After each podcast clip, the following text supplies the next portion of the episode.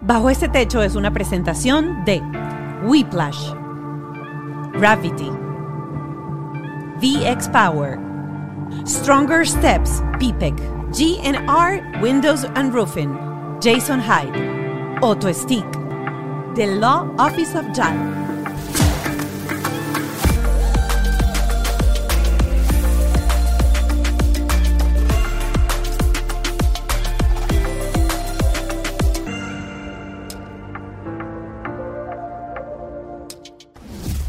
Bienvenidos a Bajo este techo. Voy a aportar el bebé. Ese es el tema de hoy. Esta conversación con nuestra invitada Vanessa Oliveira ha sido súper interesante. Y súper honesto, porque, porque, Mónica, porque hay muchas cosas que pasan por la cabeza y siempre uno tiene mucho miedo y sustos.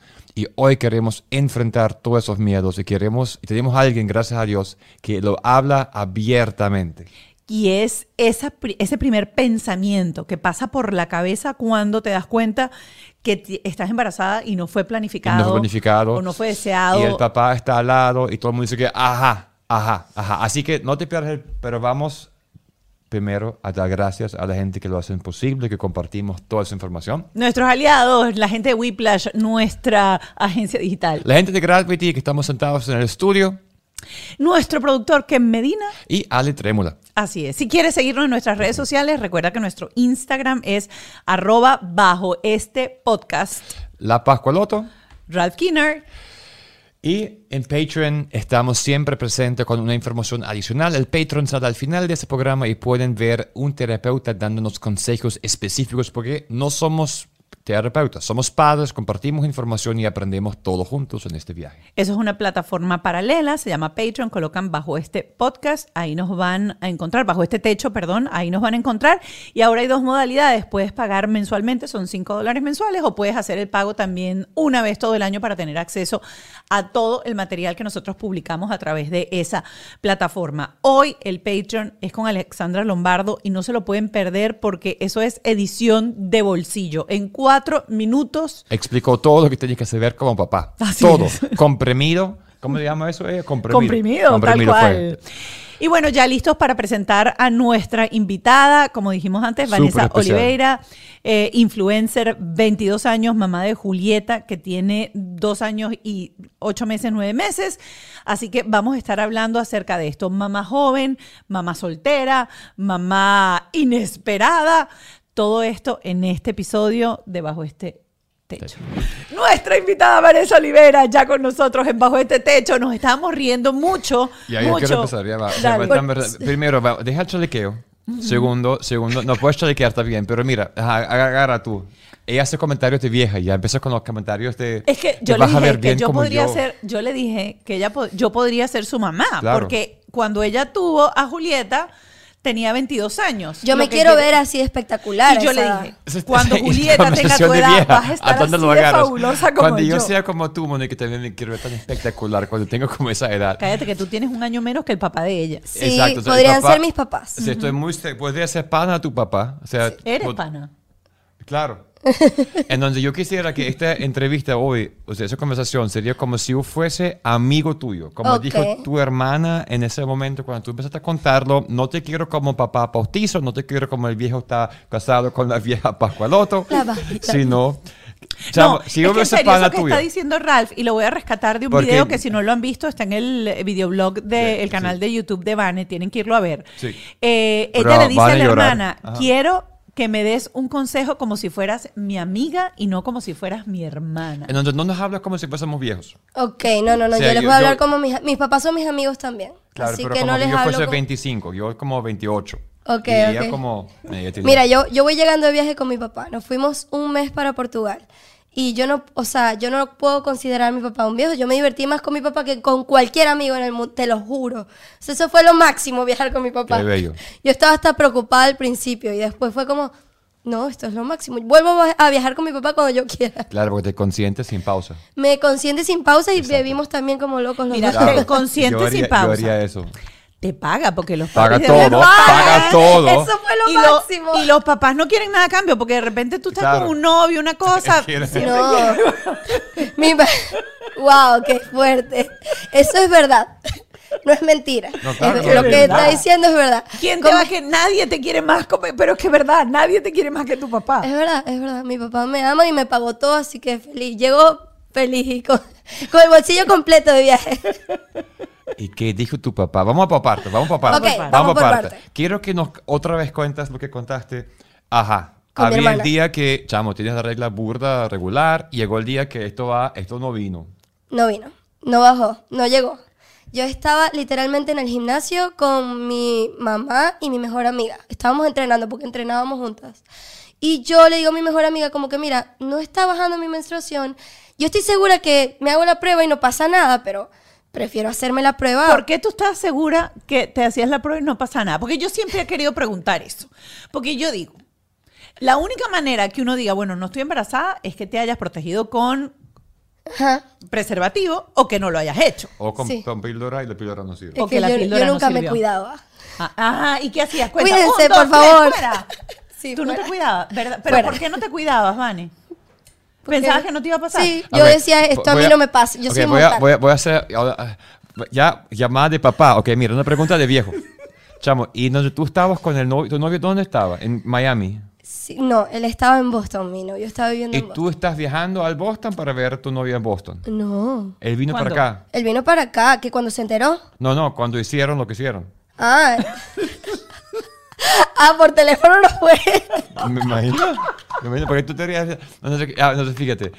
¿Cómo se Él vino para acá, él venía para acá. Él venía a visitarme siempre. Sí, sí fue en Miami en Miami. Y ustedes no calculaban, mira, no vengas este fin de semana porque este fin de semana, por lo menos el método del ritmo. No, yo no, yo no calculaba nada. Yo el único ritmo tuyo era yo, creí, yo creía en Dios.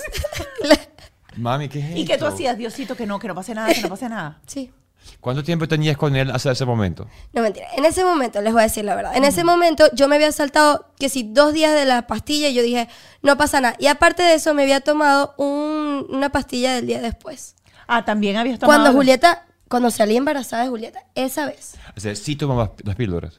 Pero me había saltado dos días. Claro, claro, pero, pero, no es que, ya va, eso cambia todo. Ah, claro. cambia todo, porque es como que, mira, tomé, pero a ese cuento pasan muchas mujeres que dicen, ya va, uno mes se me olvida, no pasa nada, y tomaste alcohol. Eh, sí, estaba tomando. ¿Eso qué tiene que ver? Sí, eso tiene que No, eso no, tiene que ver. Tiene muchísimo que ver. Que se te olvide tomártela. No, te borrachas, vomitas y la píldora está afuera. Ah, no, no vomité. No, no, vomité. Pero mira, tú sabes que yo era una de las que decía. Mucha información ya. Yo era una de las que decía, ¿cómo se les puede olvidar la píldora? y a mí me ha pasado últimamente. A mí se me olvida. Que se me pasa por horas y digo, no me la tomé y voy y me la tomo. La gente se pregunta, ¿cómo se te olvida la fecha del matrimonio? A mí se me ha pasado también este año, mi amor. También. A mí se me pasa por días, se me olvida. Y antes de caer a eso, antes de caer a eso, quiero preguntarte, porque tus papás son papás súper jóvenes. Eh, obviamente te estabas protegiendo porque estabas tomando la pastilla. ¿Quién tuvo la conversación contigo? ¿Fue tu mamá? ¿Fue tu papá? Ninguno de los dos acerca de cómo cuidarse, qué método anticonceptivo tomar. Ninguno de los dos. Ninguno de los dos, en serio. Mis papás siempre lo han visto, o sea, como que creo que mis papás, a pesar de que son como mis amigos, nunca se han sentado conmigo a hablarme sobre el tema. Creo que lo ven como un tabú, no sé si es que, ya sí, ahora sí, hacemos chistes al respecto, claramente. ya, tarde. Y ahora tarde de hablar. ¿Y pero tú, tú cómo vas a hacer como mamá con Julieta? Quiero hablarlo a los 15 años. ¿Qué le vas a decir? Hablárselo, hablarle al respecto. Mira, si se cuida, te dio, ah, te dio piquiña no, todo no, no, la pregunta es porque fíjate, entonces, ¿cómo te, o sea, te enteraste por el colegio y fuiste a tu ginecólogo para comprar las píldoras? Porque te hace falta receta. receta, no, mi hermana me llevó al ginecólogo para comprar pastillas. Ah, fue tu hermana que te habló. Mi hermana fue la que me, me dijo que tomara pastillas. Sí. Ok. Ok, vamos a volver entonces, entonces ya ¿Cuánto tiempo tenías con el novio en Boston? Él, y yo en ese entonces estábamos, teníamos dos años. No, no, perfecto. Ah, pero tenían bastante tiempo. Teníamos dos años, sí, sí, sí. Teníamos dos años, pero teníamos una relación a distancia, eso tampoco era muy fácil en ese entonces. ¿Y alguna vez ustedes fantasearon así como que, ay, cuando nos casemos y tengamos hijos? No, yo no quería ser mamá. ¿Tú no querías ser mamá? Yo no quería ser mamá. Ahora quiero dos más.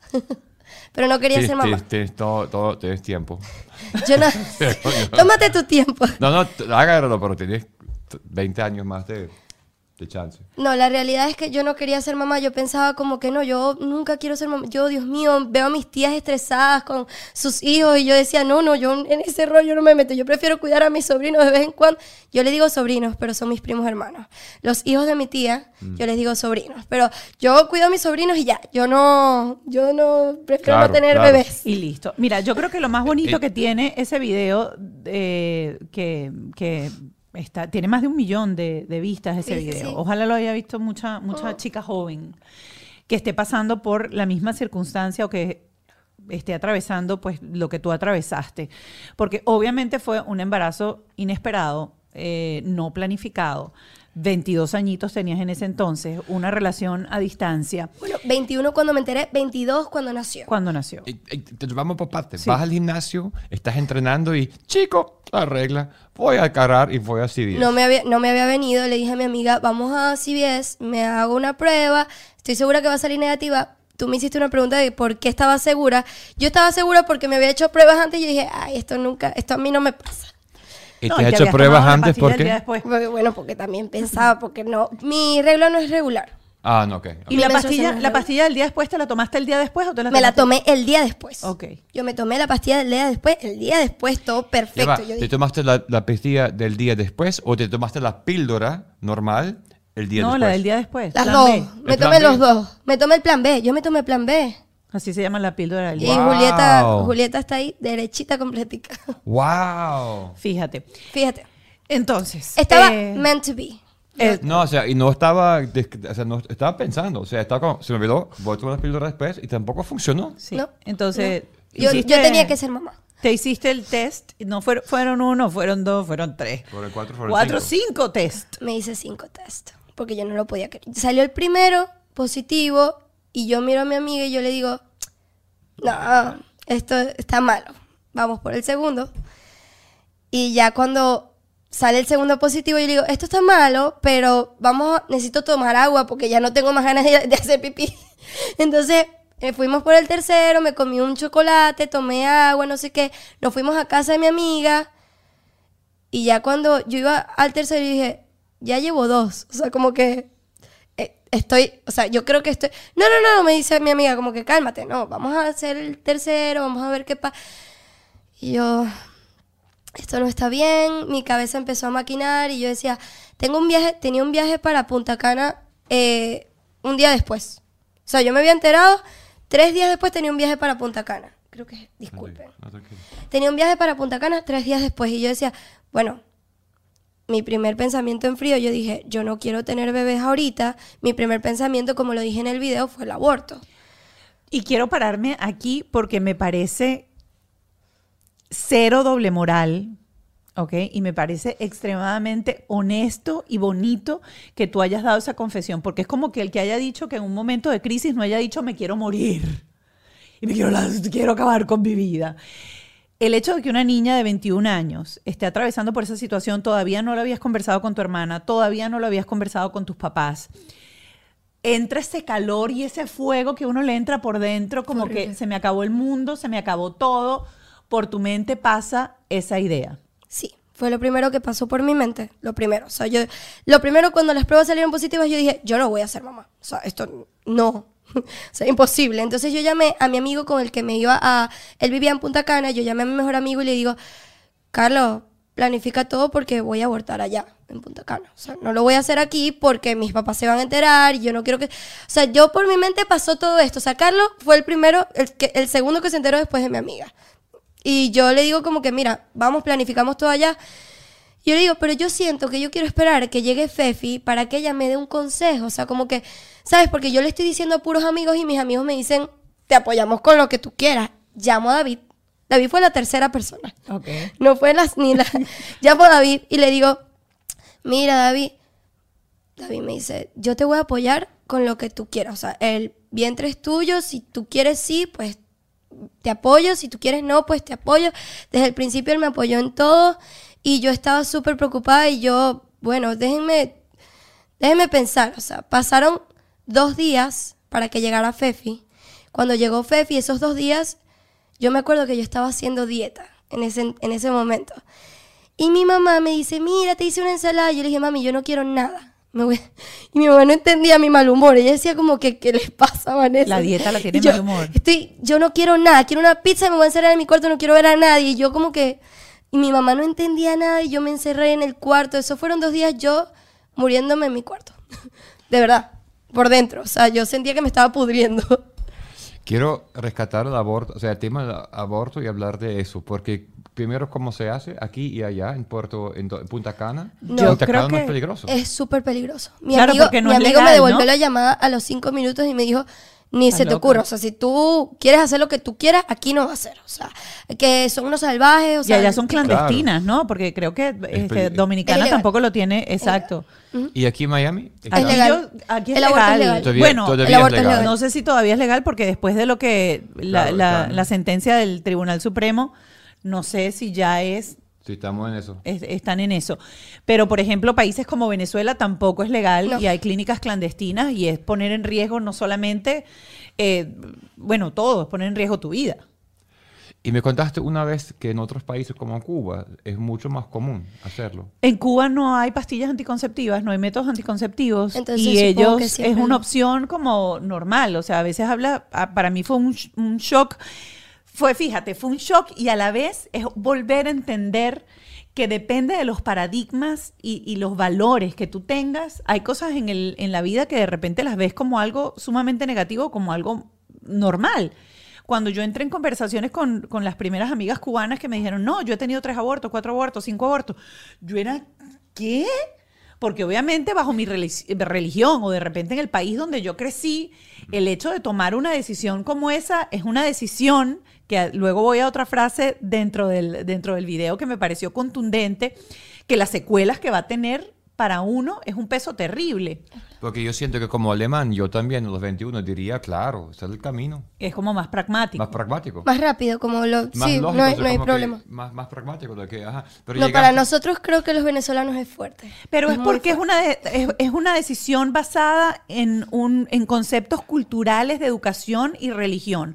Porque obviamente lo que se está planteando hoy en día en el país es decir, la mujer tiene el derecho a decidir o los que son más, digamos, eh, ortodoxos o, dicen que no, que, sencillamente que la vida es vida desde el momento en que se gesta. Todo depende de cómo, de, Y es una conversación muy complicada. Es muy complicada. de verdad, es muy complicado decirte con quién estoy. O sea, es, como... Porque bien, venimos al caso de un, embarazo, bueno, lo mío fue obviamente no esperado, pero una cosa es no esperado, otra cosa es no deseado y otra cosa es, fue con una persona con la que yo estaba, pero ¿qué pasa cuando no sabes quién es el papá? ¿Qué pasa cuando fue una violación? ¿Qué pasa cuando...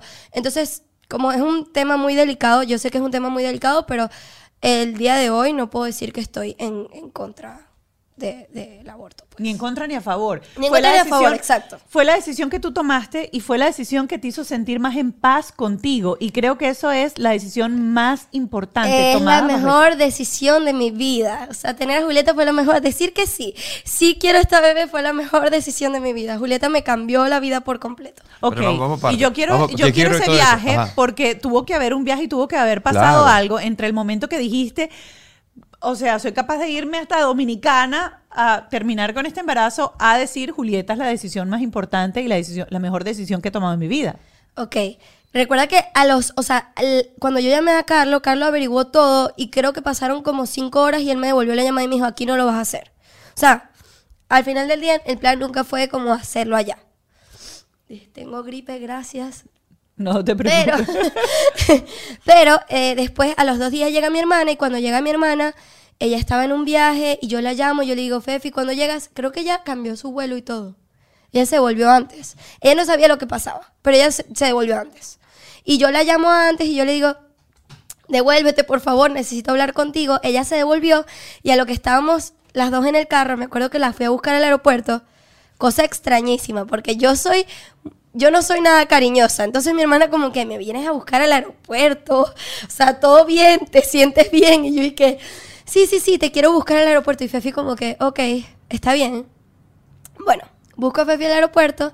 Nos sentamos las dos en el carro. Me acuerdo que nos estacionamos. Primera vez en mi vida que conozco el, el estacionamiento del aeropuerto. Nos estacionamos en el aeropuerto y le digo como que tengo que hablar contigo. La conversación de quiero que me veas como tu amiga. Porque, ¿qué pasa? Igual creo que ella me vio como su hermana. Pero no importa, estoy muy feliz con lo que ella me dijo en ese momento. Y yo le dije, creo que lo que te voy a decir no es bueno. O sea, yo le dije como que no, no te alegres porque te veo contenta y lo que te voy a decir no está bien, no me parece bueno. Y mi hermana estaba así, no sé si conocen al personaje, pero ella siempre está así. Y yo como que, este, bueno, no, no me parece que te estés alegrando. Y dije, pero dime, pero cálmate, todo está bien. Y yo, estoy embarazada. Pero eso no es bueno porque yo no lo quiero tener. Y ella me dice como que, no me digas eso, tú tienes que calma, respira. Nosotros tenemos una prima que ella salió embarazada a los 18. Ok. Ella me dice como que, yo creo que yo no te puedo dar como el mejor consejo ahorita, pero ¿por qué no vamos una, o sea, como, ¿por qué no vamos y te haces como un ecograma? Porque no sabes qué tan grande, qué tan pequeño esté, no sabes qué es lo que pueda pasar. Y yo, yo en ese momento empiezo como a, a respirar y yo digo, no, no, no, qué ecograma, o sea, qué es lo que está pasando, que, bueno, este, eh, en todo esto, yo llamo, antes de hacerme el ecograma, llamo a David. ¿Que ya estaba otra vez en Boston? Estaba en Boston, se vino. Ok se vino, ahorita tengo recuerdos borrosos, pero creo que se vino de Boston. sí, se vino de Boston. Entonces, llegó y yo lo esperé para ir a hacer el ecograma.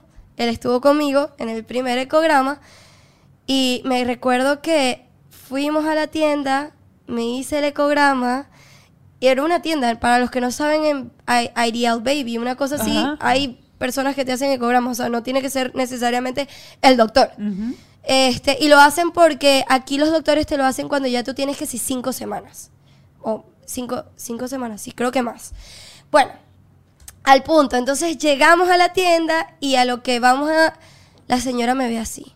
Cuando, cuando yo estoy llegando a hacerme el ecograma, la señora, ¿y qué? Y yo, ay, no. Porque aparte yo me veo pequeña. Claro. yo, no pare, yo no parezco de 24. O sea, a mí y a los 21 parecía de menos. de 16 parece. De, 15. Entonces la, la, señora me ve así como que, tú te vas a hacer el ecograma y yo.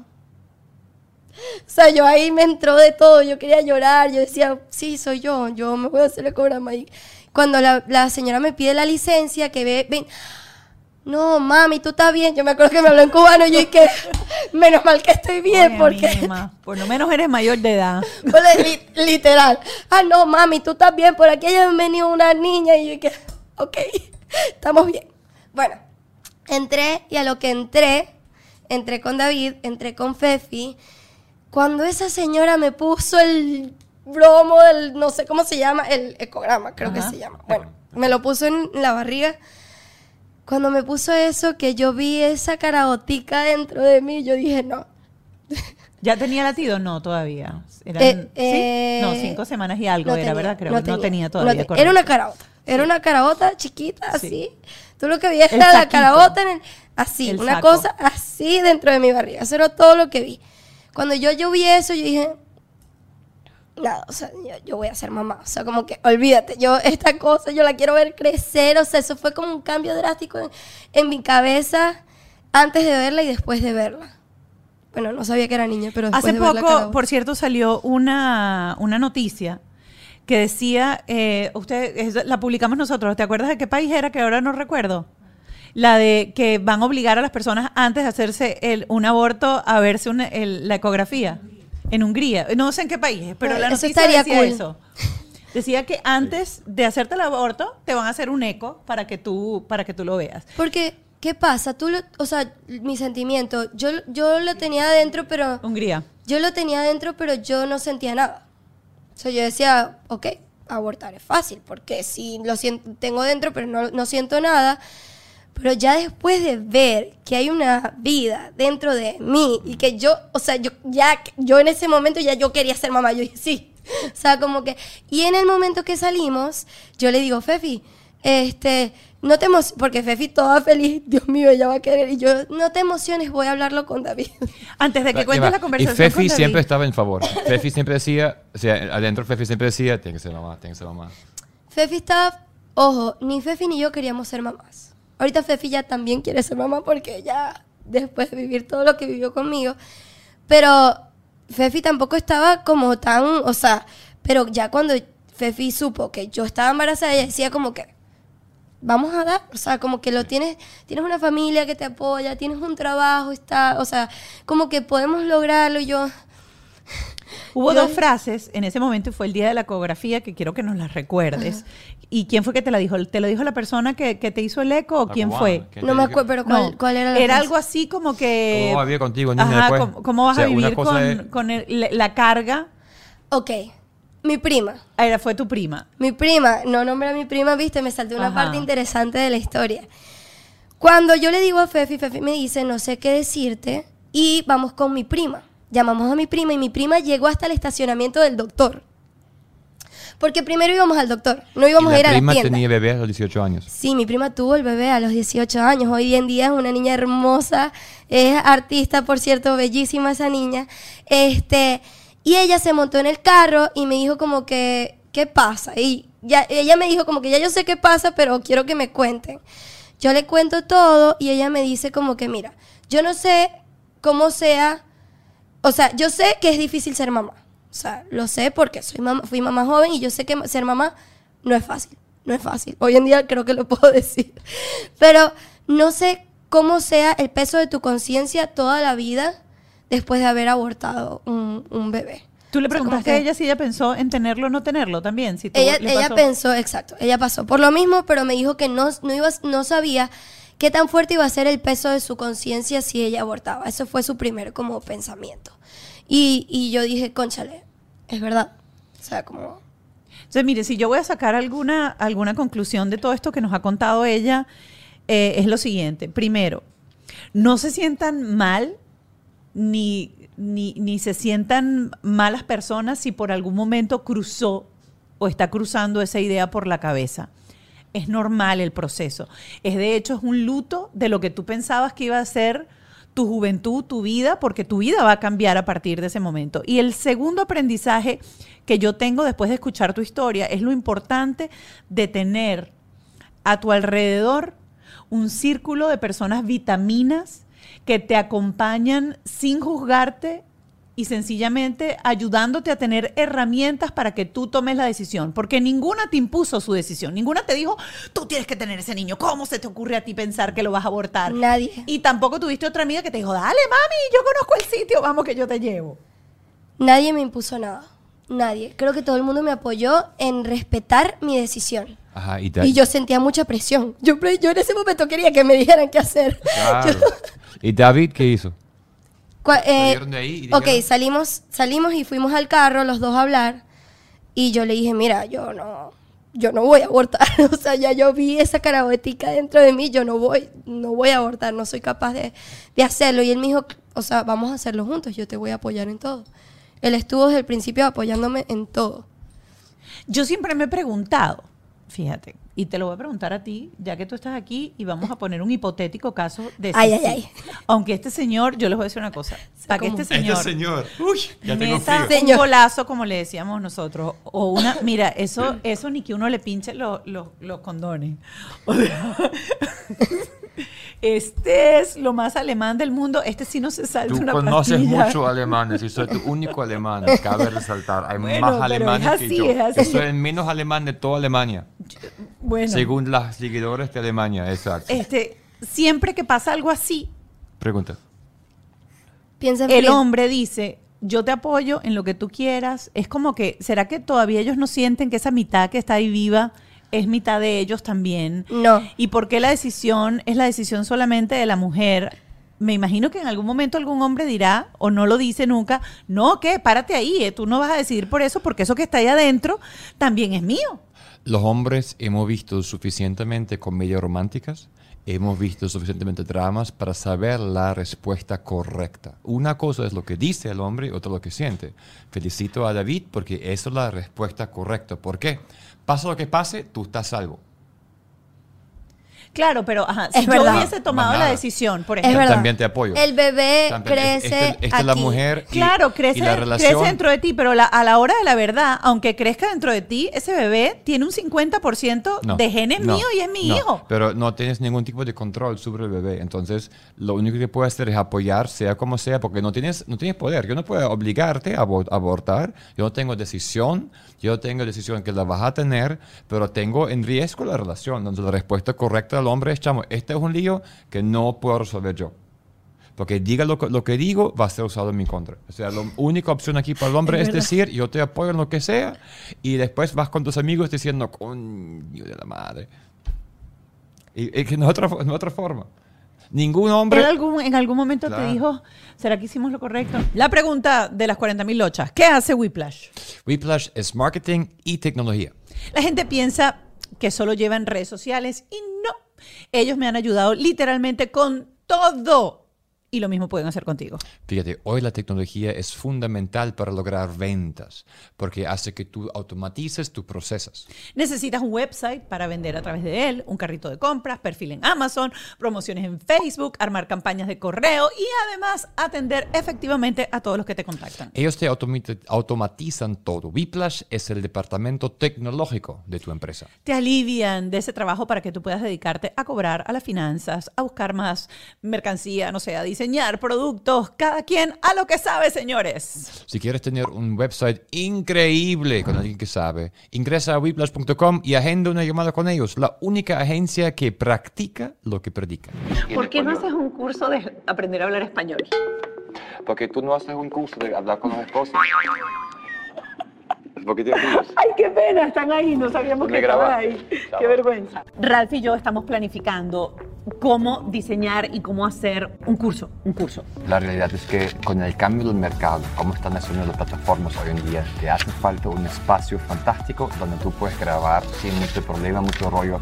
Y nosotros encontramos espacio y es gratuito. Aquí tenemos el equipo, tenemos la gente que nos ayudan y lo más importante que quiero anotar aquí es que con 90 dólares para arriba, tiene solución. No es costoso, no es complicado, sino es muy, muy, muy eficaz. Y si estás de repente como yo, que quiere hacer un curso pero no tiene ni idea de cómo hacer, por dónde empezar, cómo planificarlo, aquí también te ayudan a hacer eso. Se ponen contigo, te estructuran absolutamente todo y vas a tener el lugar incluso para hacerlo. Tu valor más grande es tu talento. Date permiso a sacar provecho de tu talento único dado de Dios y háblate con la gente de Gravity, www.gravity.com o arroba Gravity. Triple, vas a hacer el curso de español, www.gravity.com. VX Power es la plataforma número uno, la plataforma líder vibratoria en el mercado. Y quiero decirles que hace poquito me hice las cejas y ustedes dirán que tiene que ver hacerse las cejas con la plataforma vibratoria. Que no puedo hacer ¿Qué ejercicio. Tiene que ver, Mónica? No puedo hacer ejercicio, no puedo sudar. Y por primera vez empecé a utilizar la plataforma vibratoria para descansar como masajeadora. ¿Cómo hiciste eso, Mónica? Bueno, me senté en el sofá, puse la plataforma y, y empecé. A, eso ayuda a la circulación, eso ayuda a. A tonificar. sí, a eliminar el estrés. es una maravilla. Él la utiliza para hacer ejercicio y yo esta semana la he utilizado para relajarme. Mira, esa máquina está funcionando, lo estoy probando en las casas todos los días, porque tenemos 10 minutos. Ralphie tiene aquí, aquí algo que nosotros llamamos Jimmy, que es la barriguita. Jimmy ya está por Jimmycito. Ella lo llama así, yo no le doy nombre pero agradezco que lo compartes aquí. Así que VX Power te va a ayudar también en lo mismo, ayudarte a sentirte mejor. Te voy a dar el número de teléfono y recuerda que lo puedes conseguir en www.vxpower.com y el número de teléfono es el 305-290-2061. Mi código lo tienes en pantalla y es 10 Mónica VX. Todos tenemos 10 minutos para hacer VX Power. Esto es un mensaje para todas las familias, si es la tuya o si tú conoces alguna que tenga algún niño que requiera de cuidados especializados médicos durante el día, ya sea en el horario escolar o en el horario post escuela, en donde además van a tener transporte incluido. En la ciudad de Miami es tu mejor opción, se llama Stronger Steps, es un PPAC y cuida a los niños desde las 7 de la mañana hasta las 7 de la noche. Todo está pagado por el seguro, ellos te van a ayudar con la aplicación y hasta pueden ayudarte con el transporte para ayudarte a llevar y traer al niño. Así es, así que dependiendo del diagnóstico médico que tenga tu hijo, desde recién nacido hasta los 21 años, este puede ser el daycare médico pediátrico en donde van a atender a tu hijo todo el día. 305-964-5971, llámalos, haz una cita, ellos van a evaluar tu caso y enseguida te van a ayudar a aplicar. Está lloviendo. Ojalá que llueva café en el campo. Está lloviendo y mucha gente tiene el techo roto, tiene las ventanas malas, llegan huracanes. Estamos entrando en la época de los huracanes tenemos una solución muy buena. Y yo sé que la gente no lo hace porque dice que yo no tengo 30 mil dólares, 20 mil dólares, 15 mil dólares de inicial para poder cambiar mi techo o para poder cambiar puertas y ventanas. Así que encontramos una empresa que estamos usando para mi suegra, porque ellos te hacen el trabajo y después tú pagas poco a poco las cuotas. Así es, sin inicial, gente seria. Si quieres hacer un presupuesto, llámalos al 786-614-7723. Se llaman GNR Windows Roofing. Yo soy inmigrante y yo sé que es complicado pensar en emigrar a otro país. Y cuando uno no tiene la asesoría que uno necesita, una buena y honesta, no solamente se te puede alargar ese proceso en años, sino que pues. Van a comerte el bolsillo. Y puedes fracasar en el proceso. Así que te invito a que veas el cafecito de la mañana a las 8 y 30 con arroba the Law Office of JAL, donde Juan nos explica casos y elementos y pasos importantísimos. Se llama Cafecito Migratorio, así que los invito a que sigan sus redes sociales que son arroba the Law Office of JAL. Y cualquier pregunta que tengan acerca de migración, ya sea su estatus migratorio, cuál es, eh, si están pidiendo asilo, si están aplicando al TPS, permisos de trabajo, lo que ustedes necesitan, háganlo con un abogado responsable. Y aquí le estoy poniendo uno a la orden. ¿Será que hicimos lo correcto? ¿No hicimos lo correcto? Nunca lo dudó. Entró en pánico. Él nunca lo dudó. Él me dijo, te felicito, te, felicito. Si estás viendo esto, te felicito, hermano, hermano, porque estás haciendo bien. Sí, él, él me apoyó desde el principio y siempre estuvo, ojo, yo creo que algo muy fácil de mi embarazo es que no estuvimos juntos. Él estuvo en Boston. Yo creo que si hubiese estado conmigo, lo hubiese matado. Sí.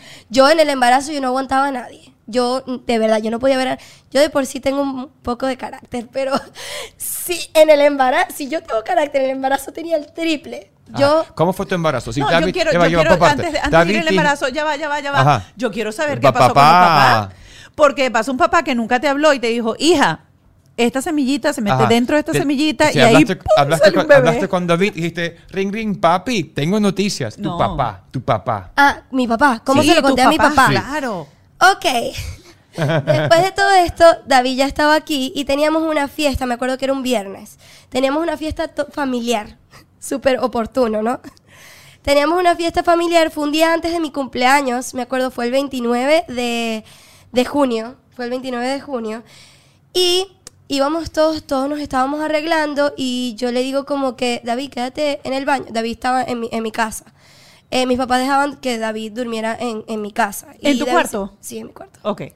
David estaba, David estaba conmigo en mi casa y él se, se mete a bañar y a lo que él se mete a bañar yo le digo, quédate en el baño como que tárdate porque yo le voy a dar la noticia a mi papá ahorita. Y David como que, pero yo quiero, yo no, no, no, no, no, tú mejor huye. tú mientras más lejos mejor. yo, quédate en el baño. Entonces, en eso mi hermana se está arreglando, yo le toco la puerta a mi, herma, mi hermana, mi hermana sale, y yo, este es el momento. O sea, yo, claro, uno quiere evitar esas conversaciones siempre, ¿no? Yo quería evitar la conversación y yo, este es el momento, este es el momento. Y en eso mi hermana sale del cuarto y llamo a mi papá y a mi mamá y nos ponemos en el medio de la sala en círculo. O sea, literal parecíamos un culto. Estábamos así en círculo agarrados de la mano. Y mi mamá, como que, todo bien. Entonces yo tenía un sobre, tenía el sobre aquí del ecograma, un sobre amarillo. Y yo tenía el sobre aquí y yo digo como que, bueno, eh, quiero decirles algo, este, yo sé que quizás no es el momento. Y yo saco el sobre. Su cara. Y yo saco el sobre y lo tengo en mi mano y mi mamá se lleva el sobre al corazón. Y yo como que, déjame hablar. mi mamá se lleva el sobre al corazón y yo le digo, bueno, estoy embarazada. Y mi mamá se pone demasiado feliz. Y yo estaba como... y, el regaño. y mi mamá se pone muy feliz y mi papá se puso el color de esa pared. Blanco, bueno, de mi top. Se puso blanco, blanco. O sea, mi papá no sabía dónde meterse. Mi papá estaba como que no, él estaba sin respirar, él no entendía nada, él estaba preocupado, supongo que muchas cosas habrán pasado por su cabeza. Eh, mi mamá se puso muy feliz, yo no entendí la reacción de mi mamá. Y mi mamá se lo lleva al corazón, mi mamá me dice, esta es la mejor noticia que me has podido dar, yo estoy muy feliz, yo te voy a apoyar con lo que tú quieras, o sea, aquí estamos para apoyarte, me dio un abrazo. Y mami le dice a papi, como que, Humberto, di algo. y mi papá como que, ¿qué voy a decir? Literal, mi papá no entendía nada, mi papá estaba como estresado, supongo que las preocupaciones de un papá, o sea, como que mi mamá pensó, pensó por la parte de la felicidad y mi papá pensó por la parte de la preocupación, ¿sabes? Como que tienes 21 años, no sabes en dónde te vas a meter ahorita. O sea, no Pero ellos son papás jóvenes, tus papás son papás jóvenes. Pero estaban casados y tenían negocios y ya eran, ¿sabes? O sea, como que ya tenían su, su futuro. o sea, se habían casado, ya habían hecho una boda, o sea, eran otras épocas también. Bueno, y después. Creo que era su misma época. Era su época, señora Mónica, cuando se casaba y cuando todas esas cosas. Mira, eh, obviamente no hubo, no hubo drama no te botamos de la casa, cosa que pasa en muchos otros hogares, por ejemplo. Pero en algún momento... ¿Pero qué dijo tu papá? ¿Qué dijo? Si viste mi papá se puso, mi papá se, sí, literal, mi papá pasó toda la noche como en blanco, y me abrazaba y me veía, pero, o sea, literal tú lo veías y él estaba pálido. Y yo decía, se va a desmayar. El, o sea, mi papá no me dijo nada. Mi papá no me dijo nada hasta el otro día que me dijo como hasta que. El viaje que hiciste ahorita. viaje a Portugal. No, mi papá el otro día me dijo, bueno, hija, te amo, te voy a apoyar en lo que necesites, pero, pero para mí no es no es fácil, o sea, como que eres mi hija pequeña, eres mi chiquita, o sea, él lo veía como que tú eres mi chiquita y, verte es fuerte. Y, yo, yo digo, porque yo, soy, yo de repente soy así y yo hubiese agarrado después a mi papá en algún momento y le hubiese dicho, mira, tú te pusiste blanco, te pusiste pálido, pero papá, tú nunca me explicaste que era uno más uno son dos. ¿Tuviste esa conversación en algún momento con tu papá? Yo creo que no. Hasta el sol de hoy no la tuve. El chalequeo, Mónica, ahí no entra. Esa es este Mónica chalequeando, sí. pero sí lo hubiese hecho. No, pero es que nunca, nunca se lo dije, nunca se lo dije. Pero yo creo que ellos asumieron como que, ah, esto se lo explican en el colegio. Claro. En verdad en el colegio me lo explicaron. Y lo explicaron, o sea, ella estaba Claro que en el colegio me lo explicaron. Ya sabía. Pero, pero de repente te explicaron, mira, esto se hace así, así, asado. Y tú dije, bueno, voy a hacer el experimento, voy a hacer así, así, asado. Tocando pero no sabías las, condiciones, las consecuencias. Mi amor, ajá. yo ya tomaba las píldoras por mi hermano. Claro, tratando píldoras. Pero yo tomaba píldoras desde los 15 porque ah, yo tenía ovarios poliquísticos y me mandaron a tomar píldoras anticonceptivas. Y ella dijo, no, esto Mira, entonces, el embarazo tuyo, ¿estabas en tu casa con tus padres ahí? Yo estaba en mi casa con mis padres. ¿Y ellos aguantaron tu mal humor? Ellos aguantaron. Papi, quiero comerme algo, papi. Mi mal humor. Todo. Todo. Todo mi mal humor lo aguantaron. O sea, eh, fue algo como que yo me encerraba en el cuarto, lo único que comía era arepa. No podía comer otra cosa porque vomitaba. Yo los primeros cuatro meses estuve vomitando. Siempre vomitaba, vomitaba, comía, vomitaba, comía, vomitaba, comía. Todo me daba fatiga, todo me daba asco, no quería comer nada. Este, me acuerdo una noche mi mamá se fue de viaje con mi hermana. Mi hermana estaba viviendo en Los Ángeles para esta época. Mi hermana me pidió permiso para irse a vivir a Los Ángeles. Y dije, no, para estos sueños por... O sea, porque ella quería estar en mi embarazo conmigo. Y, me dijo como que, yo le dije como que no vas a parar tus sueños por mi embarazo, o sea, tú andas a Los Ángeles. Y mi mamá se fue un tiempo a estar con ella, creo que, fueron, creo que fue como un mes. Y mi papá, pobrecito, mi papá no cocina. y yo me acuerdo que yo le dije, papi, yo no quiero comer nada, ahorita lo que me provoca es como puré de papas, es lo único que puedo comer. Él se fue a Publix y compró papas. Creo que ha sido el puré más malo que me he comido en mi vida. Pero lo hizo con Pero lo hizo con tanto amor y yo tenía tanto asco, yo quería vomitar. Yo decía, Dios mío, soy una terrible hija, yo no sabía dónde meterme, no sabía qué hacer. Y yo le decía como que, papi, mira, lo que pasa es que, sabes que ya no me provoca, tengo mucha fatiga. Mira, eh, te tengo esta pregunta porque lo primero que le pasa a uno cuando uno tiene un, un embarazo no planificado es mis planes se van a ir todo el mundo cuando tienes bebé te dice, eh, te va a cambiar la vida, va a ser terrible. Eso es lo, cuando uno sale embarazado, eso es lo que le dice la gente alrededor. Tú hoy en día, después de tener dos, casi tres años, en, dos años y larguito que tiene Julieta, ¿sientes que el hecho de ser mamá joven, de haber tenido tu hija a los 22 años, te cambió la vida de una manera negativa y que sueños que tú tenías los vas a tener que echar por la borda o tú que estás siendo ahorita eh, consejo para otras mamás jóvenes que te están viendo, todo se soluciona y es como que la vida se va cambiando, va modificando, pero, pero tú puedes lograr lo que tú quieras. Ya quiero llorar. Este, yo te voy a decir algo. Yo antes de tener a Julieta, yo no sabía lo que era soñar. O sea, yo no tenía idea de lo que yo quería en mi vida. Yo no sabía qué quería hacer, yo no sabía a dónde iba, yo me sentía perdida, me sentía oscura, no o sea, de verdad, yo no yo decía el futuro, yo decía, no sé qué quiero hacer, o sea, yo no, yo no tenía idea de mi futuro, no tenía planes, no tenía sueños, no, no, no sabía ir más allá, o sea, para mí era como, mi día a día era escribirme con mis amigos y salir a rumbear, eso era mi día a día, o sea, como que yo no tenía más, más planes más allá.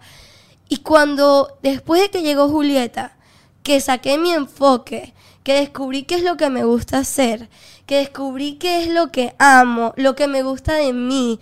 Otra cosa que creo que no hemos, no hemos entrado en el tema todavía es que antes de ser mamá yo no valoraba mi cuerpo. Yo no valoraba cómo era. Yo decía, yo era, yo era, o sea, era una flaca normal, eh, una flaca con pompi, pero no me gustaba mi cuerpo. Yo decía como que no tenía como la cintura que todo el mundo quiere tener, no tenía la altura, o sea, como que, y yo siempre criticaba mucho, mucho, mucho mi cuerpo. Después de mis cambios drásticos en el cuerpo, el embarazo, el barrigón que yo tenía, que era más grande que yo, este, fue que yo empecé a valorar mi cuerpo, que empecé a agradecer mi cuerpo que yo decía como que mi cuerpo es completo, o sea, no le falta nada, está perfecto tal y como es.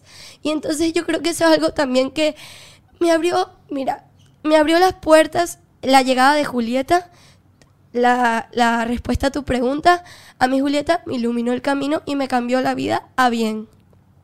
O sea, ella me dijo, va a ser por aquí, tú vas a hacer esto, vas a hacer estos negocios y te vas a guiar así y todo va a ser perfecto. Eso fue lo que hizo Julieta conmigo. pero dinos detalles, o sea, ¿qué, qué, está, qué, está, qué, pasó hoy en día? O sea, ¿qué te dijo Julieta? Yo te entiendo, yo tengo un, tengo un chamo, eso cambia todo. ¿Qué pasó hoy en día de qué? ¿Qué ¿A dónde vas? ¿A dónde voy? Sí. Ok, hoy en día, bueno, soy influencer y lo que hago es mostrar eh, mi amor propio y el lado sensual de la maternidad, porque antes de ser mamás somos mujeres y también somos sensuales. Entonces como que tenemos nuestro lado divertido, tenemos muchísimas cosas, pero también somos mamás. Entonces logro mostrar como toda mi maternidad y hoy en día logro inspirar a, la que llora, a muchísimas mujeres hasta el sol de hoy. Me escriben, gracias a ti, no aborté no, no, no, es que es hermoso, es hermosa no solamente la historia, sino que hayas hecho pública la historia.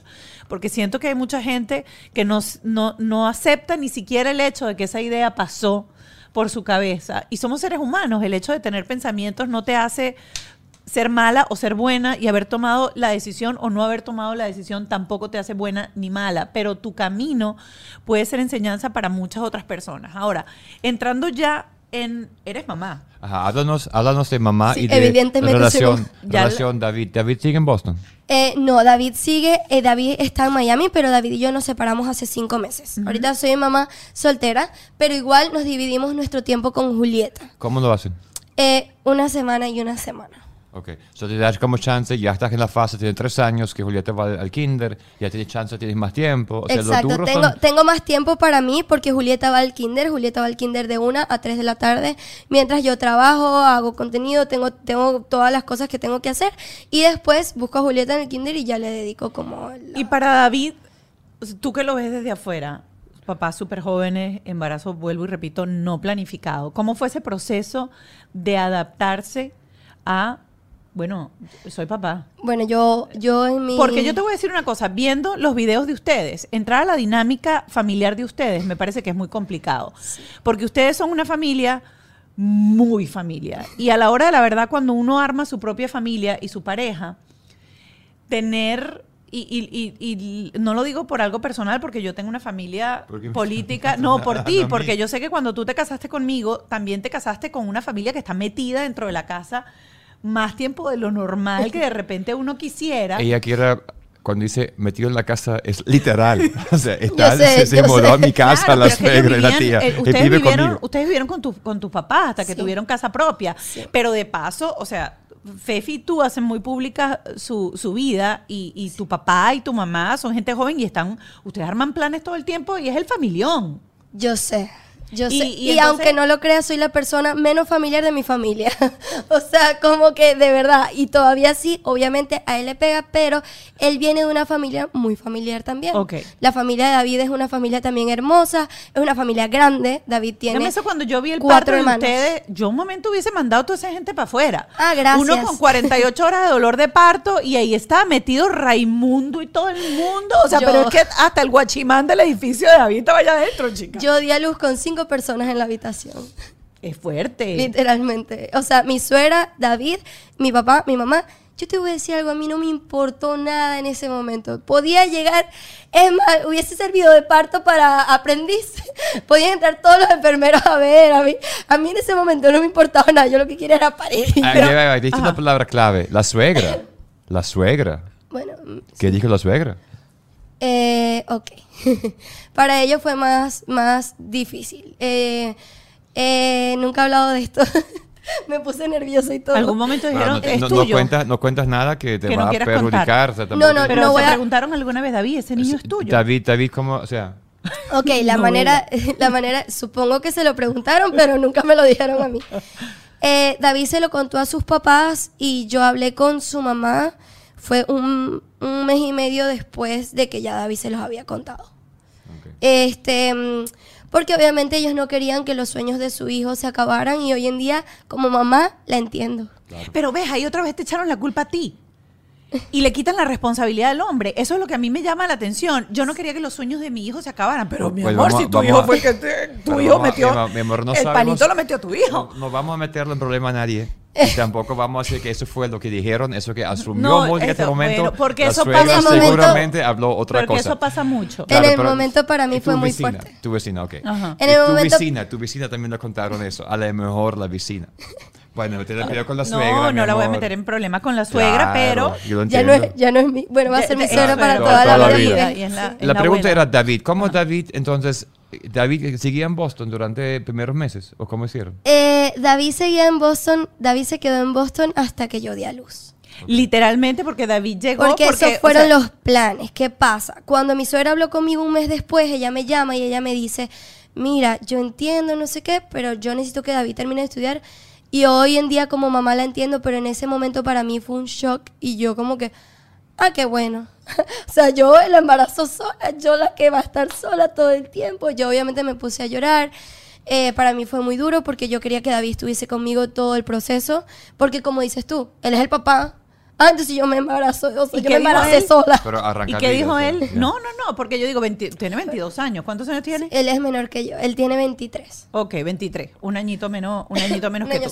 Pero otra vez, la mamá, y a mí, a mí este cuento, no, no, no, no, mira, a mí este cuento me suena muy cercano porque los abuelos, escucha esto, los papás de mi papá, ¿ok?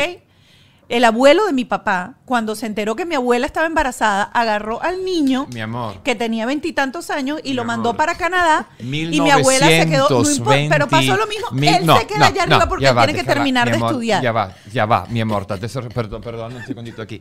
O sea, la mamá de Mónica y los suegros era 1929. O sea, Primera Guerra Mundial, usted no lo había vivido, no había luz, no había teléfono, no había agua. Era Italia, la Segunda Guerra Mundial entonces. 37 segundos. Terminó en el 45. Entonces, en ese momento no había comida comida, ¿sabes? Mama, arepa. pero, ¿por qué no se, entonces manden a los dos? Manden, manden al, al, y yo sé papá y a la mamá. En, la familia de Mónica eso era muy traumático y era horrible, mi amor, te entiendo. Pero ese es otro cuento. No, después una vez, escuchen esto, después una vez el papá vino de Canadá, ¿ok? Y fue a la iglesia del pueblo, ¿ok? Y todo el mundo sentado el tipo allá le dijeron, mira, ese que está ahí es tu papá. Y él fue caminando donde su papá y le dijo, hola papá. Y el tipo que... También pasó alguien que invitamos aquí al programa en el podcast que pasó exactamente lo mismo. ¿Se acuerda de eso? Sí. O sea, vean, los episodios. Mira, aquí pasó otra cosa. Aquí pasó que, chamo, hay que hacer plan de vida. Si al muchacho le faltan seis meses para estudiar, tienes toda la vida, tienes que terminar de estudiar, mi amor. O sea, tienes que terminar de estudiar. Pero eso le faltaban dos años. Pero eso uno no lo entiende al principio. Bueno, yo lo, no lo entendí. Yo no lo entendí en ese momento. Yo me puse, mm, o sea, paranoica, a llorar. Yo decía, ah, yo sola, pues yo voy a estar aquí claro, sola. embarazo, en embarazo, embarazo. Sí, yo estaba muy preocupada en ese momento. Y después, cuando nació Julieta, él vino y después vino la pandemia y se quedó. ¿Viste? Viste, tu papá se fue en Canadá. Estuvimos en la pandemia los cuatro, con toda mi familia en la casa. Estuvimos el novio de mi hermana, mi hermana, mi papá, mi mamá, Julieta recién nacida. Este, bueno, hicimos un, reality. Está en YouTube, pero hicimos un reality en ese entonces y eso era un desastre. O claro. sea, Mira, imagínate. Yo quiero hacer esta pregunta acerca de la No había pandemia también en ese entonces, 1912. No, había pandemia, para tu papá eh, estaba... Estoy pero 1912. Está mucha fría, podemos apagarlo un ratico. Fíjate, em, voy eh, con esto porque sé que lo comentaste en las primeras semanas cuando hiciste como el primer recap de lo que había sido tu experiencia como madre después del parto. Y una de las cosas fue que llegó un momento en que te hartaste de que todo el mundo en hora de ayudarte, te da consejos y dice, no te da consejos, te manda y te dice cómo tú tienes que hacer las cosas.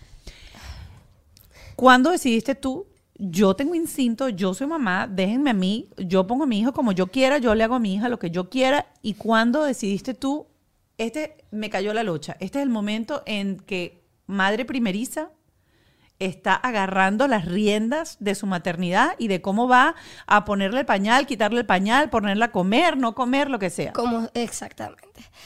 Fue muy frustrante para mí, porque como tú dijiste, mi familia es muy familia. Y la familia de David también es muy familia. Entonces todo el mundo quería decirme qué hacer. Es muy metida. Yo estaba pues. muy... Muy Súper metiche todo, sí, sí, Esa gente que es metida. Pues.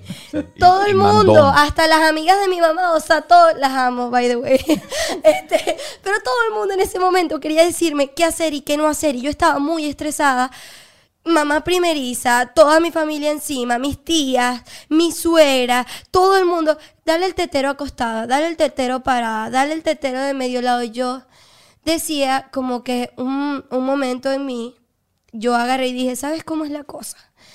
Yo voy a agarrar lo mejor de cada persona, lo que a mí me parezca según mi instinto, lo mejor de cada uno, y lo voy a tomar como consejo. Y el resto lo voy a hacer a mi manera. ¿Sabes cómo dormía yo a Julieta? Cuando ella era chiquita, yo la dormía así. Pero eran unos saltos que tú te quedabas loca. O sea, yo era. Y la gente te decía, no la, no yo, yo, la voy a. Así es como a ella le gusta dormir, así se va a dormir. Cada quien duerme a su bebé como le plazca. Si la bebé es que cada quien conoce a su hijo, o sea, cada quien va conociendo la manera de ser de su bebé, porque los bebés tienen pequeñas personalidades y tú te vas adaptando a ellos. Entonces yo me empecé, empecé a conocer a Julieta. Ahí es cuando yo digo, yo voy a tomar mis decisiones. Yo te estoy conociendo, tú me estás conociendo a mí como tu mamá, vamos a hacerlo juntas. Yo, lo, yo en mi cabeza lo meditaba con ella, yo decía, mm", y yo le preguntaba, ella no me contestaba, no, pero ella era, ¿cómo te gusta, hija? ¿Te quieres el tetero así o así? Yo no entiendo. Y yo la amamanté, yo estuve amamantando por 11 meses también. Vamos a, volver al tema de, David y eh, cómo ustedes decidieron, ¿ok? Ahora tener pues compartida la crianza de, Julieta, separados, se sentaron, pusieron reglas, eh, él está súper involucrado, es como para saber, porque siempre se van a dar los dos escenarios, están los papás fantasmas que se pierden y luego están los papás presentes que aunque la relación no haya seguido, pues saben que tienen una hija en común y que le deben educación, crianza, presencia, amor, cariño. David es un excelente papá. O sea, él literal, desde que nos separamos, decidimos dividir el tiempo. Al principio no fue tan fácil. Obviamente yo quería que sí, tres meses y un mes. Pero obviamente no es así y yo lo entiendo porque Julieta primero ama a su papá y no puedo jamás, o sea, separar, jamás la separaría de su papá por el amor que se tienen entre ellos dos y porque es su papá. O sea, yo la quiero para mí todo el tiempo, pero no puedo. ¿Me entiendes? Eso es algo que yo me costó aceptar, pero obviamente lo acepté y, y es la realidad. Y ahorita, hoy en día nos dividimos una semana él, una semana yo y, o sea, respetamos, por ejemplo, mira, voy a grabar esto, yo te la dejo, tú me, o sea, sabes, como que no es algo rígido, no es algo como que, no, tiene que ser una semana, esta misma hora, este mismo día, no, o sea, como que un evento especial es el Día del Padre, es tuya, si es mi semana, yo te la doy ese día, ¿sabes? Como que, y hemos, y hemos aprendido a, a llevarlo de esta manera y creo que hasta ahora nos ha ido, nos ha ido súper bien. Las normas, la crianza, eh, quién es más eh, alcahueta que el otro. Hay algún momento que, dices, cada vez que yo te la dejo una semana, me devuelves a la niña incontrolable. ¿Te les pasa ya eso? Creo que papá es más alcahueta que mamá. Creo que mamá es más... Pero sí, creo que siempre es así. Creo que entre los mamás, o sea, los papás y las mamás, creo que siempre... O sea, mi papá siempre era más bochinche y mi mamá siempre era más regaño. Siempre, siempre creo que ha sido así. Y eh, con respecto a la crianza, lo hablamos. O sea, te la voy a dejar. Mira que ya está haciendo eh, eh, pipí en la poseta. Acuérdate. Han habido, obviamente, problemas como que me la estás regresando con pañal, yo te la di sin pañal. Pero son cosas que van a pasar. Y ya ahorita Julieta va al baño. todavía no sabe hacer el número dos en la poseta. Julieta, cuando escuche esto, que esté grande, me va a matar. Pero, este, y ya hoy en día, poco a poco, las cosas que se tengan que hablar, como esas cosas de crianza, a los, mira, este, acuérdate de darle tal cosa, tal cosa, y viceversa. Mira, si tú piensas ahora, ¿qué cosas de la crianza que te dieron tus padres repetirías con Julieta?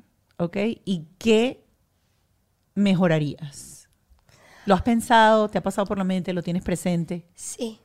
Sí, yo creo que, eh, por ejemplo, con mi mamá, yo amo a mi mamá, es mi mamá, tenemos una excelente relación, pero nunca tuvimos una relación de mejores amigas. O sea, nunca fue como que, mami, me voy a sentar a contarte de cómo me fue con fulano, porque siempre había un regaño de por medio.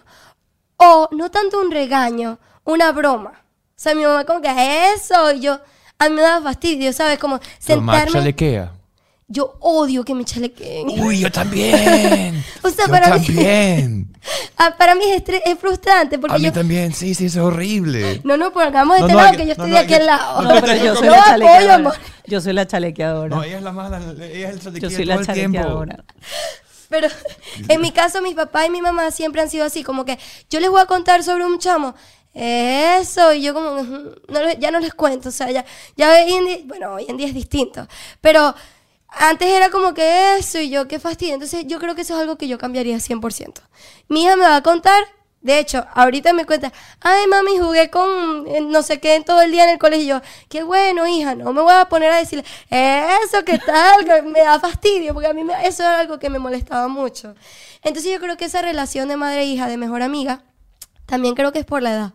O sea, creo que somos muy amigas Julieta y yo. O sea, como que, no sé, y eso que está chiquita, pero ella me cuenta todas sus cosas. Como, ayer, me acuerdo, ella empezó, mami, mami, mami, mami, ¿tú sabías que yo fui al zoológico? Y yo, ¿cómo que fuiste al zoológico? Yo no sabía. Papi me llevó y ¿qué? ah, fuiste al zoológico por primera vez sin mí. yo me puse así sentimental y que, mami, tenía que contarte, me dice yo. Qué linda. Ella es demasiado. Pero yo creo que eso es lo que cambiaría, como eh, mejor amiga, como que más mejor amiga, pero también con cierto límite de respeto. Ok. ¿No? O sea, como que tienen que haber tiene que haber un respeto en la si yo te regaño o te digo algo como consejo como acéptalo y tómalo sabes no solo soy tu mejor amiga también soy tu mamá pero yo rescato de aquí que el chalequeo a veces no es bueno. Yo estoy rescatando aquí como a veces rescato es temas. Yo rescato esto de esa conversación. Mira, cuando somos papás adultos, papás viejos, papás entrados en años, generación. andamos ahora en este proceso, en esta, tenemos como una obsesión por educarnos, por leer sobre crianza consciente, crianza eh, respetuosa y todos los nuevos métodos según la neurociencia que hay para educar a los hijos. Porque estamos tan perdidos. Ajá. ¿Tú te sientes así de perdida o sientes como que, como cuando uno es joven que uno dice, no, chico, maneja carro, yo te voy... para adelante. Y uno ahorita le dan un carro y uno agarra el manual y se lee de la página 1 y va poquito a poco porque uno, uno es como más miedoso. Me gusta mucho hablar de eso porque siento la diferencia entre mamás, mamás jóvenes y mamás más grandes. porque ¿Qué pasa? No, no, yo, quiero ser, yo quiero ser así a su edad. porque quiero decir, quiero decir que esta niña y yo tenemos una hija de casi de la misma edad. Sí, la de ella es más grande que la nuestra. podría ser mi abuela. Bueno, yo podría ser la abuela de mi hija, pero bueno. Me encanta que hablemos de esto.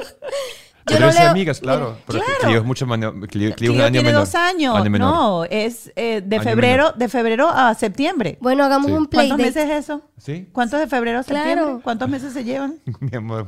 Febrero, marzo, abril, mayo, junio, julio, agosto, septiembre. ¿Quién es el bueno en matemática de la relación? No, no, que, que en 1940 no había teléfonos, entonces se iban agarrar los deditos se llevan siete meses nada más las nada Está chalequeando a Mónica. Sí, Nunca. ahí la aprendí. este... este, yo creo, mira, a diferencia de las mamás, las mamás, yo creo que yo como mamá joven, yo no leo nada. Yo no leo nada de que si hay que darle la comida, eso de baby Yo no leo nada. Yo voy a mi ritmo y a mi manera. Porque si me pongo a leer, hay tanta información. Tanta que te vuelves loca. Sí, hay que o sea, si tú te pones, mira, es como las noticias. Mi tía me manda noticias de cuando secuestra. No quiero leerlas. O sea, porque si leemos sobre eso, también hay otras cosas de millones de cosas horribles que hay hoy en día. No quiero saber. ¿Sabes? Yo para mí, mientras menos sepa, mejor. Yo voy a mi ritmo, con lo que mis papás me enseñaron y con lo que yo sé. Y con lo que le van enseñando en el colegio, ¿sabes? O sea, yo creo que el método de mis papás, mira lo que yo aprendí de mis papás. Lo que tenga que aprender se lo van a enseñar en el colegio. No, obviamente esa, esa, situación yo se lo enseñaría, o sea, las relaciones sexuales y todo eso yo quiero hablarlo con mi hija. Pero el resto hay muchas cosas que, que tú aprendes en el colegio y está bien. Y, y, obviamente estás viendo este podcast. O sea, yo sé que le vas a enseñar a poner la alarma todas las mañanas, no solamente para despertarse, sino alarma de la pastilla. Sí. Sí. Que la alarma diga pastilla, pastilla. Sí. Bueno, yo tengo, en mi caso, tengo una prima que le puso el aparato a la hija a los 15 años. Creo que es más fácil que una pastilla. Yo tengo, hoy en día tengo el aparato porque no quiero más errores. Por ahora, planificado. Pero no me, no me gusta tanto el aparato. Pero bueno, ese es otro tema. Dios mío, se nos fue esta hora volando, volando. gracias por hablarnos como padres. Ahora me siento otra vez me siento más joven después de esa entrevista. Te sientes más joven. Podrían ser mis papás, son mis papás postizos no, pero ahora. Soy como los jóvenes. Si yo no leo, yo no estudio, soy como los jóvenes. Para que tú veas, mami. no, no, a mí me gusta leer. A mí me gusta muchísimo leer. Pero sobre maternidad y métodos de maternidad y todo eso que tenga que ver con los bebés prefiero evitar. Evitarlo. Eh, gracias por habernos acompañado en Bajo este Techo. Recuerden que esto no termina así. Nosotros ahora migramos a Patreon. Vamos a estar vamos con a hablar Alexandra Lombardo. El tema, el tema del aborto, el tema del no aborto, el tema de mamás jóvenes y todo lo que con eso. Así que no te pierdas el Patreon que viene ahorita. ¿Y Mónica? Gracias, Vane. Gracias, Vane. No, no, es que nos hablaste así con, con, la verdad, que no nos echaste cuento, sino la verdad, la verdad. Si son mamás jóvenes, las invito a ver su blog en YouTube. Está súper interesante, les va a dar muchísimos datos. Aparte que se van a reír mucho porque tienen muchos challenges con su hermana y con toda la familia. Así que ya lo saben. Nos vemos entonces en nuestro Patreon con Alexandra Lombardo. Gracias. Bajo este techo fue una presentación de Whiplash Gravity, VX Power, Stronger Steps, PPEC, GNR Windows and Roofing, Jason Hyde, Auto Stick, The Law Office of JAL.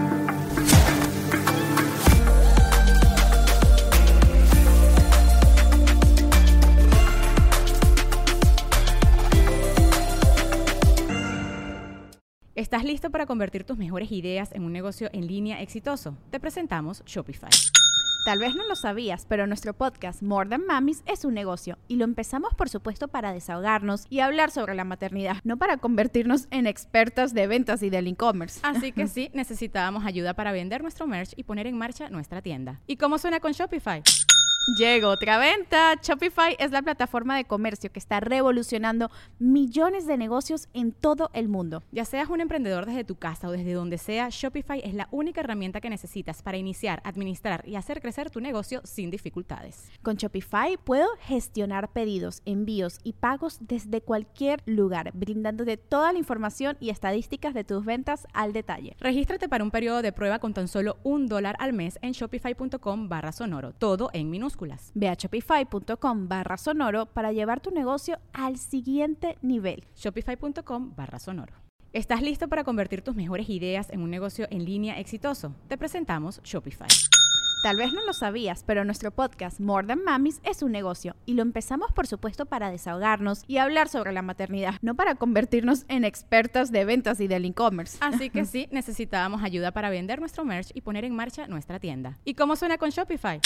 Llegó otra venta. Shopify es la plataforma de comercio que está revolucionando millones de negocios en todo el mundo. Ya seas un emprendedor desde tu casa o desde donde sea, Shopify es la única herramienta que necesitas para iniciar, administrar y hacer crecer tu negocio sin dificultades. Con Shopify puedo gestionar pedidos, envíos y pagos desde cualquier lugar, brindándote toda la información y estadísticas de tus ventas al detalle. Regístrate para un periodo de prueba con tan solo un dólar al mes en shopify.com barra sonoro, todo en minúsculas Ve a shopify.com barra sonoro para llevar tu negocio al siguiente nivel. Shopify.com barra sonoro.